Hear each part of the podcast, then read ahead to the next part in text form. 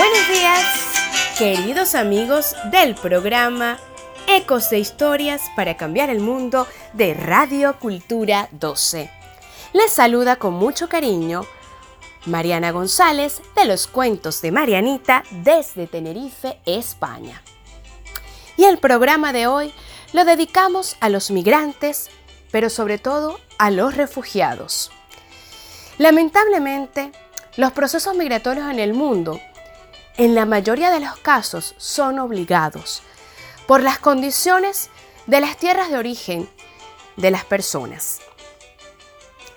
Y bueno, este fue el caso de mi familia, que partió en la década de los 50 desde las Islas Canarias en España rumbo a un país maravilloso donde tuve oportunidad de nacer y crecer como Venezuela.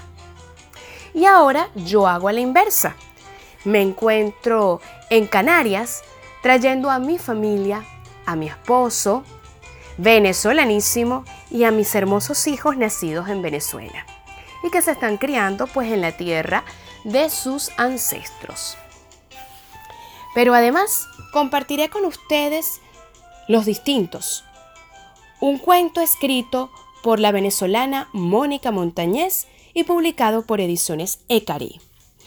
Y que nos cuenta la historia de Paquito y Socorro, dos niños que viven en España durante la Guerra Civil. Son muy distintos entre ellos, pero sobre todo muy distintos a los demás.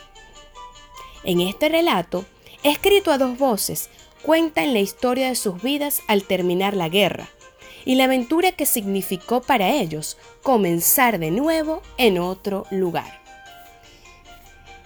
La vida te puede cambiar de pronto y sin avisar.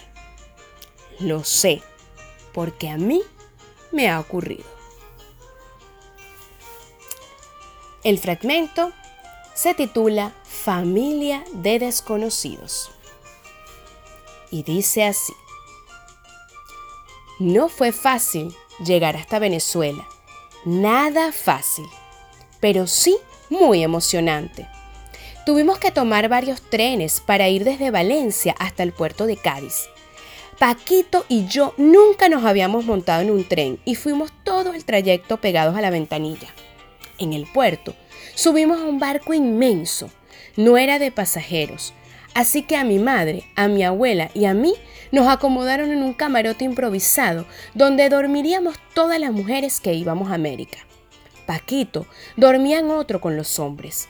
Nos pasábamos el día entero en la cubierta viendo aquel montón de agua que llaman océano y que parecía no acabarse nunca.